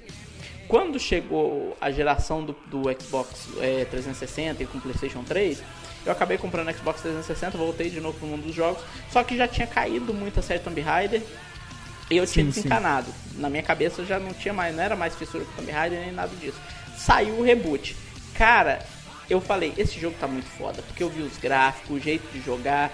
E quer queira ou quer não, a gente, nós somos homens, né? O Arles é homem, o o Felipe é homem, ou não, né? Opa! Bom, não posso responder pela masculinidade de ninguém, é, mas os gráficos da protagonista ficou muito bonita. Tipo, o modelo dela ficou uma mulher muito bonita, então chamou a atenção. Né? E é um dos atrativos da franquia, quer queira ou quer não. Então juntou a jogabilidade diferente. A arma principal dela passou a ser um arco. Deixou de ser aquelas duas pistolas, né, o, Arles? Cara, pois é. eu, eu fiquei apaixonado com o jogo. Falei, eu preciso jogar esse jogo. Preciso jogar esse jogo, preciso jogar esse jogo. Fiquei louco pra jogar o jogo. E eu tava esperando é, eu ter dinheiro pra comprar ele pro Xbox é, 360 e nada de conseguir ter dinheiro, nada de conseguir ter dinheiro. Acabei que eu fui no Pipipichu, igual diz os irmãos biólogos, co- joguei ele pro PC, é, consegui zerar ele pro PC e aí veio aquela super promoção do ano passado no, no, no Xbox 360 e comprei ele pro Xbox. O jogo é fantástico. Fenomenal. Cara, o, Fenomenal. o, jo- o jogo é de chorar. Tem uma hora que. Olha o spoiler do jogo aí pra quem não jogou. Que ela vai fazer uma missão lá, o, Arles. Ah, na- eu não na- joguei ainda. Não, mas isso não, não vai. Não vou- vamos contar o final, mas tem uma hora que ela vai fazer uma missão numa torre de, de rádio lá. Sim, Se sim. o jogo acabasse ali, o- ia ser um final foda já. Que acontece um negócio no, no processo lá que, tipo, você fica assim: caralho, esse jogo é foda. Entendeu? Tipo, Eu achei uma- que tava acabando naquela hora. não, não dá a impressão, porque ali... Parece que o jogo tá acabando e, tipo, não chegou nem na metade. Não, o jogo é foda, o jogo é muito foda. Então, na, hora que eu vi que ia ter o próximo, eu falei, porra, esse jogo vai ser foda pra caralho, bicho. Não, i- igual assim, Tomb Raider, a série, ela vai do 1 até o 5. É um jogo legal. No 5 foi o Chronicles em, em que ela tinha supostamente morrido, Morrido. No, no, no 4 e foram pessoas lembrando histórias dela. Aí, até que chegaram os, o, o Tomb Raider 6, que foi o The Angel of the Darkness. Era pra ser uma trilogia, mas o jogo foi tão ruim, mas tão ruim, que foi um fracasso total e, e eles cancelaram a, a trilogia dessa série e ficou por aquilo mesmo. Aí depois eles fizeram o Tomb Raider Legends e depois o, o Road, que o Road foi uma verdadeira merda. Apesar dos gráficos serem lindos, o jogo era uma porcaria porque você chegou no final do jogo e simplesmente não tem chefão. Tipo, como assim? Tomb Raider sem chefão. Não existe. Aí, assim, eu fiquei muito frustrado com o jogo, aí eu desanimei e tal, e foi quando eu fiquei sabendo de- desse reboot. E quando eu vi ag- agora na E3 esse ano que ano que vem vai sair a continuação dele, tipo, no final do jogo você já sabe que vai ter uma continuação. Sim, Mas sim. quando eu vi que já tava, assim, próximo, entre aspas, aqui, ano que vem, cara, eu pirei o cabeção porque eu joguei duas vezes. é, tipo assim, eu terminei de, zerar e fui jogar de novo e eu fechei 100% do jogo. Não é qualquer jogo que eu, que eu faço isso, mas esse eu fiz questão de fechar em 100%, de achar todas as relíquias, todos os, ar- os artefatos, tudo. Eu eu, tinha- eu tô tentando fazer da segunda, porque eu tô jogando ainda, porque eu tenho pouco tempo pra jogar, mas eu tô tentando jogar, terminar a segunda vez, eu tô tentando matar todo mundo sem ninguém me ver, só secretamente com arco. Me proibindo de usar as outras armas. Você vai conseguir, não. cara, mas é porque é muito da hora, cara. O jogo é muito bom. Mas vamos pular pra frente, senão nós vamos ficar falando de Tomb Raider aqui até amanhã. É, o, Felipe, o Felipe quer falar do, do outro lá que ele gostou. Vai lá, Felipe. Cara, Sunset Overdrive. Eu nem joguei, mas eu já acho o melhor jogo do mundo, quase. Louco demais, velho. Cara, o, o jogo, ele é maneiro, assim, que ele tem a- aquela diversão que, que tem os jogos da série do Tony Hawk. Aquela maluquice de tudo acontecendo ao mesmo tempo do Dead Rising. Explosões loucas de Gears of War. E assim, a premissa, até por causa da minha abertura, né? Eu falei que não tome refrigerante. A premissa do jogo é assim: um refrigerante afetou a galera, todo mundo virou meio um zumbi meio louco e tudo mais. É tipo um, um- um drink energético, um negócio É, justamente. E aí, justamente, esse, esse energético, esse refrigerante aí, transformou as pessoas é, nessa maluquice aí que. Um zumbi meio você- louco. É, Só um, de- só um detalhe interessante pra quem teve a felicidade de ir na E3, felicidade financeira, por ir na E3, eu estava vendendo uma bebida lá que era o, o- Como é que é o nome da bebida, Felipe? Eu esqueci. Essa bebida você aí não tomou. também. É, esse refrigerante Extreme Charge, um negócio assim. lá, na, lá na E3, uma bebida com esse nome mesmo de verdade, imagina, pra você ver que loucura. E assim, o jogo é maneiro que assim, você sai, você sai andando em cima dos, do- do- dos fios de energia, é, corre a parada, pula de um lado, explode as paradas, só que são os zumbis assim que acabam virando, mas assim, não é aquela parada dark. É uma parada colorida, explosiva, Sim, sim. é, sei lá, meio Looney Tunes, meio quadrinesca, não sei. Mas assim. Sabe o que fiquei- me lembrou, cara? Eu não sei Uhum. se vocês chegaram a jogar o Conkers do Nintendo 64. Eu cheguei a não ver, mas não jogar. Não cheguei a Cara, jogar não, mas eu sei o que é. Conkers do Nintendo 64 tinha um modo multiplayer que era bem assim, tipo divertidão, sabe? Colorido, era muito louco, cara. Nossa senhora. Eu tive uma infância pobre, eu nunca tive um console na minha vida. Cara, é por- não é- não é questão de ser rico nem nada. Eu, eu, eu cheguei a trabalhar uma época numa loja de videogame, aí depois eu arrendei, passei a ser o dono, entre aspas, né? é, da loja de videogame que eu tomava conta, era o, o dono, porque não- nada era meu, mas estava arrendado, eu pagava uma taxa para os donos da loja por mês e o resto tudo era meu, sabe? E então eu sempre fui muito ligado em games na época, assim. A minha mãe não deixava eu ir nesse, nesses negócios de videogame porque ela falava que aquilo era coisa de marginal. Aí E era mesmo, eu também, que tomava eu conta, eu era eu bandidão. não tinha videogame, ela não deixava eu ir e eu sempre fui louco por videogame. Eu sempre jogava Sei na lá. casa dos meus primos e alguns amigos meus também. Vivia, aí, por causa disso eu vivia mais fora de casa que dentro de casa, né? Bem feito pra ela. Mas aí. Aí, aí agora que eu cresci, casei, eu tô compensando tudo que eu não não pude fazer na infância. Chupa, mãe. Tô brincando, mãe, te amo. Mas olha, eu realmente fiquei Manda, manda maluco. o link pra mãe do Arles, Felipe, você conhece. Mas olha, eu fiquei realmente maluco com Sunset Overdrive. Ele é exclusivo pro Xbox One. Pra nenhum outro console ou PC vai ter, pelo menos até o presente momento. É isso, né? Vai sair pra frente, PC em ser- nome de Jesus. Não, tomara que não, só pra você ficar sem recalcada. Mas aí. Mas assim, foi, foi assim, o jogo que pra mim foi o melhor lançamento da E3 foi justamente o Sunset Overdrive. Cara, pra mim, o que explodiu a cabeça pra mim na E3 não é um jogo exclusivo. Poderia ser, eu gostaria que fosse, mas não é. É o The Division do Tom Clancy. Aquele Cara, jogo. qualquer eu- história que o Tom Clancy faz é sinistra, né? Cara, aquele jogo eu achei muito foda. O jeito dele, os gráficos dele tá sensacional. Só, Esse só Arms não pode ser fraude PC. igual Watch Dogs, né? Né, Bom, pode até ser, mas eu acho que não vai ser da não. Esse vai ter Ubisoft, pra- né? Ele é da Ubisoft também. Pois é, é o porque a aí. Ubisoft sempre É. tem esses lances aí. Mostra aquele É. trailer sinistraço, maluco, aí chegou. Mas era aí, gameplay. beleza. Não era trailer, não, era gameplay. É, Então, não ma- sei. ma- mas mesmo assim. Mas o Watch Dogs também o Watch foi Dogs foi gameplay. também. É, Tá- e você viu que que, tem uma galera que- descobriram, descobriram essa E- semana os gráficos secretos dele, né? O jogo é tão de hack que tu tem que ser hack pra poder fazer o jogo rodar bonito. É. Mas pra felicidade do Arles vai ter o The Division pra PC, viu, Arles? É, o povo tá, tá lançando a teoria de que, que a, a Ubisoft deu downgrade no- nos gráficos pra não, não ficar muito. não desbancar demais o- os consoles, consoles, novos, entendeu? é. Pra igualar. Aham, eu vi essa teoria aí. E eu acredito, porque pra que ia estar tudo escondido lá, tudo bloqueado? Não sei. Uhum. Meio Bom, bizarro. Eu, eu realmente não sei. Mas eu sei que eu pirei nesse The Division, o jogo parece ser foda. E ainda tem aquelas interatividades fora extra jogo, pra quem não tá no- jogando, entendeu? Que a pessoa pode entrar via Smart Glass, via aplicativo celular, ajudar ou atrapalhar a equipe. Você controla um drone enquanto você tá num lugar pra poder atacar seu inimigo por trás. Aí você surpreende o inimigo com o drone, aí você ele vira pro lado do drone e você pega pelas costas. Agora né? tudo é drone, né? Tudo é drone. É. Não, mas o jogo é muito bem feito, cara. Eu achei ele Não, não, não tô falando nada disso, mas assim, agora a moda da- de agora a parada É. é, ter drone em tudo. É, cara, e outra coisa que não mostraram nada, nada, a não ser uns designs de armadura, mas também me, me ficou foda, mas não foi na conferência da Microsoft, foi na conferência da EA, foi o Mass Effect, o Mass Effect 4. Cara, eu sou fissurado na série, eu acho a história foda pra cacete. Eu tô doido pra saber o que, que eles vão fazer nesse próximo Mass Effect, então isso aí, né, 3 também me deixou piradão também, viu? Da conferência da EA eu fiquei mais, é, eu fiquei mais ansioso pro Star Wars Battlefront.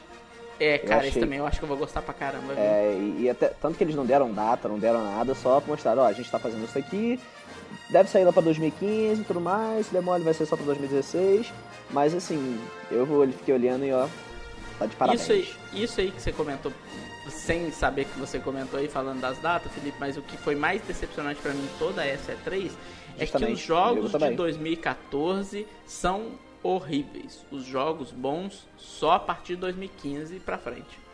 Isso Pois eu é. fiquei extremamente decepcionado. Outro jogo que assim, que eu também achei incrível e quero jogar logo, a série inteira é incrível, é o Batman Arkham Knight, que também Uhum. foi adiado pra 2015 justamente agora, ele ia sair esse ano, só que foi adiado. Jogaço. É, É. eu também não tô gostando dessa, dessa teoria desses jogos do Batman anual de novo, não. Não, mas esse é o Eu último. gosto. Esse Pode Dizem, né? lançar um monte. Dizem, É, né, que é o Diz- último, Dizem né? que esse daí é o último. Mas assim, o- Você sabe como é que é aquela história, tá dando dinheiro, eles continuam fazendo. mas, mas o que eu gosto é porque a série, a série Arkham é uma série incrível, assim. Pra mim é, é melhor, é, é o melhor universo do Batman já feito.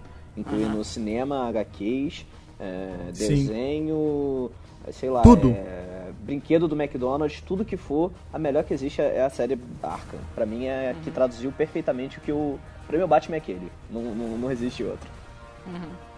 É, Eu só, eu só achei assim que ne- nesse último, no terceiro jogo deles, o, último que foi lançado já, eu achei que caiu um pouco. É, Eu não joguei isso. caiu um pouco e sei lá, eu não gostei que eles mexeram muito nos personagens. é, mas foi porque Por- foi por outra, mais que foi outra antes- empresa que desenvolveu, na É, realidade, né? Sim, por, por mais que foi antes, só que sei lá, eu, eu acho que poderiam ter mantido um pouco mais. E também, cara, eu não gosto muito, eu não sou muito fã desse negócio do Batman tá virando Robocop, porque. Sei lá, ele tá usando. Ele tá com muita armadura. Tá quase e, Homem de lá. Ferro. É, é uma mistura de Homem de Ferro com, com Robocop novo e. Sei lá. Eu não, isso não me agrada muito. Eu acho que o Batman tem que ser o Batman. Mas pra mim eu Sei não lá. ligo não, porque qualquer jogo do Batman na série Arkham que eles colocar lá eu tô jogando, velho, sério. Não, eu, eu vou jogar também. Tipo, eu, eu pirei o cabeção de poder de pilotar o, o Batmóvel. Então, Tô esse, daí- esse daí foi sinistro, eu fiquei olhando. Mas como vai sair só pro Xbox One também, PC e Play 4, eu provavelmente vou demorar ainda um pouquinho pra jogar o Arkham Knight. É, eu- de eu- qualquer maneira só sai em 2015, então. É, até, até lá dá tempo de eu quebrar o porquinho e tentar arranjar uma grana pra isso. Outro jogo que eu achei muito sensacional foi o Scalebound, que tem o dragãozão lá pulando e o cara colocando o fonezinho e indo pra cima dele. Eu não sou fã de, de RPG, de nada disso, assim, eu, eu acho que eu nunca joguei nenhum jogo assim mais voltado pro lado um RPG assim. E esse, esse é um RPG de ação. E mas assim, o trailer que, que mostrou, não foi nem um gameplay, me deixou muito curioso pra, pra ver como mais do que, que vai sair disso daí. Vocês, É, gost- vocês virou- curtiram também, né? O dragão virou moda, né? Depois do Skyrim, né? Aí tem o esse Scalebound, tem o, os Dragon Age, tem o. Como é que é o nome do game que você comentou em off ali? Ah, o Evolve também, né? É. Que você pode ser o monstrão lá, o dragãozão, então tá na moda, né? O Evolve não é bem dragão, não. É mais, tipo, extraterrestre, mais um negócio no espaço, assim, pelo que eu percebi. Aham. Não chega a ser dragão, não. Eu achei o, o trailer muito da hora, mas vai saber o que, que vai ser esse jogo aí, né? Mas vamos, vamos esperar. Tem, te- igual o Felipe falou, teve muito trailer, pouco gameplay. Mas uns trailers, igual por exemplo do Tomb Raider que a gente falou aqui, né? As igual doido, foi só um teaser, não mostrou nada de jogo. Sim, sim. Nada nem, de nem jogo. precisou de, de botar nada, né? Só falando que vai ter. Cara, Tomb se mostrasse, se ficaram mostrasse a cara da Lara e falar próximo Tomb Raider, pronto, aí acabou, já, eu já ia ter ficado Mostrasse um. GIF, né? Se mostrasse um GIF, você já tava maluco. É, Se eles simplesmente manterem o nível do, do, do, do jogo passado, já tá de bom tamanho. eu espero que eles façam isso, viu? Pelo amor de Eu- Deus, a uni- a única coisa Enix assim- não vai cagar no Tomb Raider não, hein? A, a única coisa que, que eu senti um pouco de falta nele foi a questão de, de exploração e a questão dos puzzles que eu, que eu gosto. Então, assim, o, o que eu gostava de Tomb Raider era aquela fase que você ficava empacado duas semanas, que era pra descobrir que tinha uma, uma alavanquinha escondida do, do lado, entendeu? Cara, mas, Mas, a assim, tendência dos jogos hoje não é mais essa, É, esse o, é o povo, o povo não, não, não, fa- não faz mais isso. É, Até o povo, o povo quer jo- jogo fácil, quer... É, o povo emburreceu. Mas assim, eles, eles fizeram um- uma. tiveram a, a, inteligência de colocar os puzzles em lugares escondidos, igual, era opcional. Sim, sim. Você, você de- decidia se queria ir lá é, é, procurar uma tumba ou não. Mas eu acho assim que, me- como é opcional, como você não depende delas pra, pra chegar ao final do jogo, eu acho que eles podiam colocar um pouquinho mais complicado pra galera das antigas que gosta de quebrar cabeça, entendeu? Então, a- acho que, que dava pra, pra eles trabalhar um pouco mais nesse aspecto. É, e o que mais você lembra aí da E3, Felipe? Manda aí. Olha, teve um ponto assim. Que primeiro eu vou até falar. Eu já tentei jogar duas vezes Halo e não consegui. É, mesmo Nunca achando o mundo incrível, assim, eu, acho a história sensacional, acho bacana e tudo mais. Mas só que das duas vezes que eu tentei, eu tentei jogar o Halo ODST, achei uma porcaria. E tô com o Halo 3 lá, joguei um pouquinho, mas ainda não, não me pegou ainda. Vou tentar dar mais uma chance. E agora vai ter o The Master Chief Collection, que, que eles vão pegar todas as versões do Halo lançada, quer dizer, não todas, mas vão pegar o Halo 1, Halo 2, Halo 3 e o Halo 4, vão dar um tapa lá no HD dele, pra ficar, botar na, em dimensão bonitona, e vão lançar todo, todos os jogos juntos. E isso deve incluir todos os, todos os mapas que, que tem, Uhum. é, tudo isso vai vir em um, em um disco só, mas também só pro Xbox One. Quando, quando botou isso, foi, foi assim, um ponto que a galera soltou fogos dentro do. É porque tem muita gente querendo jogar o Halo 2, principalmente, que diz Acho que, que foi o o mais Halo 1, que- foda. foi- Não, o Halo 1 eles já remasterizaram na, no Anniversary Edition pro Xbox 360. Então Uhum. já deu o pessoal ver ele em HD e tal. Mas o Halo 2, porque diz que o Halo 2 foi o, o foda do Halo mesmo, sabe? Que o Halo Uhum. 1 foi legal e tal, mas que o 2 que fez o pessoal ficar maluco, né? É, então Mas agora esse daí vai rolar tudo em 1080p e 60 fps, bonitão no Xbox One. E aí, quando, quando botou isso, todo mundo ficou louco. Vai chegar agora dia 11 de novembro ao Xbox One. E eu acho que vai ser um grande vendedor de Xbox One, porque pode talvez dar uma viradinha aí nessa contra agora o Play 4, que tá bem na frente agora, console da Microsoft. Junto com ele, eles confirmaram Halo 5 Guardians, que vai ganhar o o beta em dezembro, mas ela só vai ser lançado finalmente mesmo no, no ano que vem. Que aí é a continuação aí da história, que vai ter o seu Master Chief também e tudo mais. Mas a gente não tem detalhe nenhum ainda da história, não sabe direito o que, que vai rolar. Mas é aguardar agora pra ver também que Halo é sempre uma da- das maiores, a maior franquia da Microsoft, né, em termos de jogo, da Microsoft Studios. É, hoje em dia é. Bom, é. Resumão, né? A E3 foi boa, mas não foi espetacular. Eu fiquei um pouco decepcionado que a maioria dos jogos bons de verdade só em 2015. Mas também não tá fazendo muita diferença pra gente, com exceção do Art que tem um super PC e vai poder comprar tudo isso na Steam. Porque nós não Alguns, alguns, nem todos. é, nem todos. Na Sunset maioria. Overdrive. É, mas é, a gente vai, vai, vai, de qualquer maneira, pra mim e pra você, Felipe, 2015, quem sabe a gente compra o Xbox One, né? E, e Vamos lá, tem- tem o problema de- é que tem que juntar muito pra comprar o Classe videogame, P bombando. o videogame junto dos jogos. Não, eu, eu- só tô esperando mesmo que com esse lance aí do Kinect ter caído, que realmente a única coisa que eles falaram do Kinect foi quando citou o Dance Central, né? Porque não tem jeito. Aham, Sem o Kinect aham. ele vai, vai ficar lançando controle. Mas aí. É, eu, eu acredito que agora o, o- o Xbox One pode estar pode tá chegando aí na faixa aí a partir de uns 1.500 a partir do final do ano, talvez, é, sem o Kinect. Vamos aguardar pra ver aí. É, eu não duvido não, porque já te- eu já vejo muito fácil por aí Xbox One de 1.800, 1.700 reais. E isso não é do Paraguai não, viu? É, é- Não, é, isso daí é comércio nacional. É, então. Então não duvido chegar nesse preço, não. Vamos esperar, né? É isso aí, pessoal. É, então vamos esperar que a maioria desses jogos que a gente viu só é, trailer seja, os gameplay seja bom assim também, né? Que não, não seja mais um Watch Dogs, né? E 2015 espera vários ótimos jogos aí. Inclusive, se Deus quiser, um Mass Effect 4 para eu que sou muito fã. Manda lá, Felipe, contatos. Twitter, arroba Felipe Underline Machado, Instagram, arroba Felipe Underline Machado, Facebook, facebook.com Felipe.fmachado. É só tanto que ele nem sabe os dele, né? Arras? Cara, eu sempre Eu tô dormindo aqui.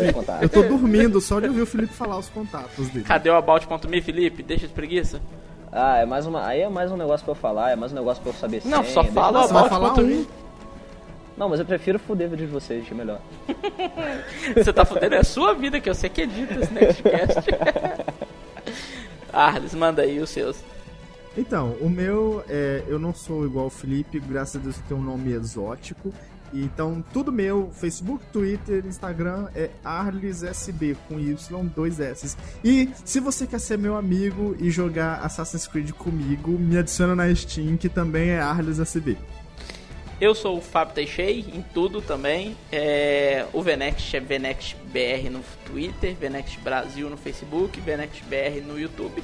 E mais onde você procurar aí, a gente tem Instagram, tem Pinterest não. Não. Pinterest não. Nem Snapchat. Nem eu uso aquela merda eu Snapchat eu acho que eu vou criar, hein? Boa ideia. Pode putaria. Ninguém vai querer ver a gente pelado, não, Fábio. Deixa a patroa saber disso aí. Pois é.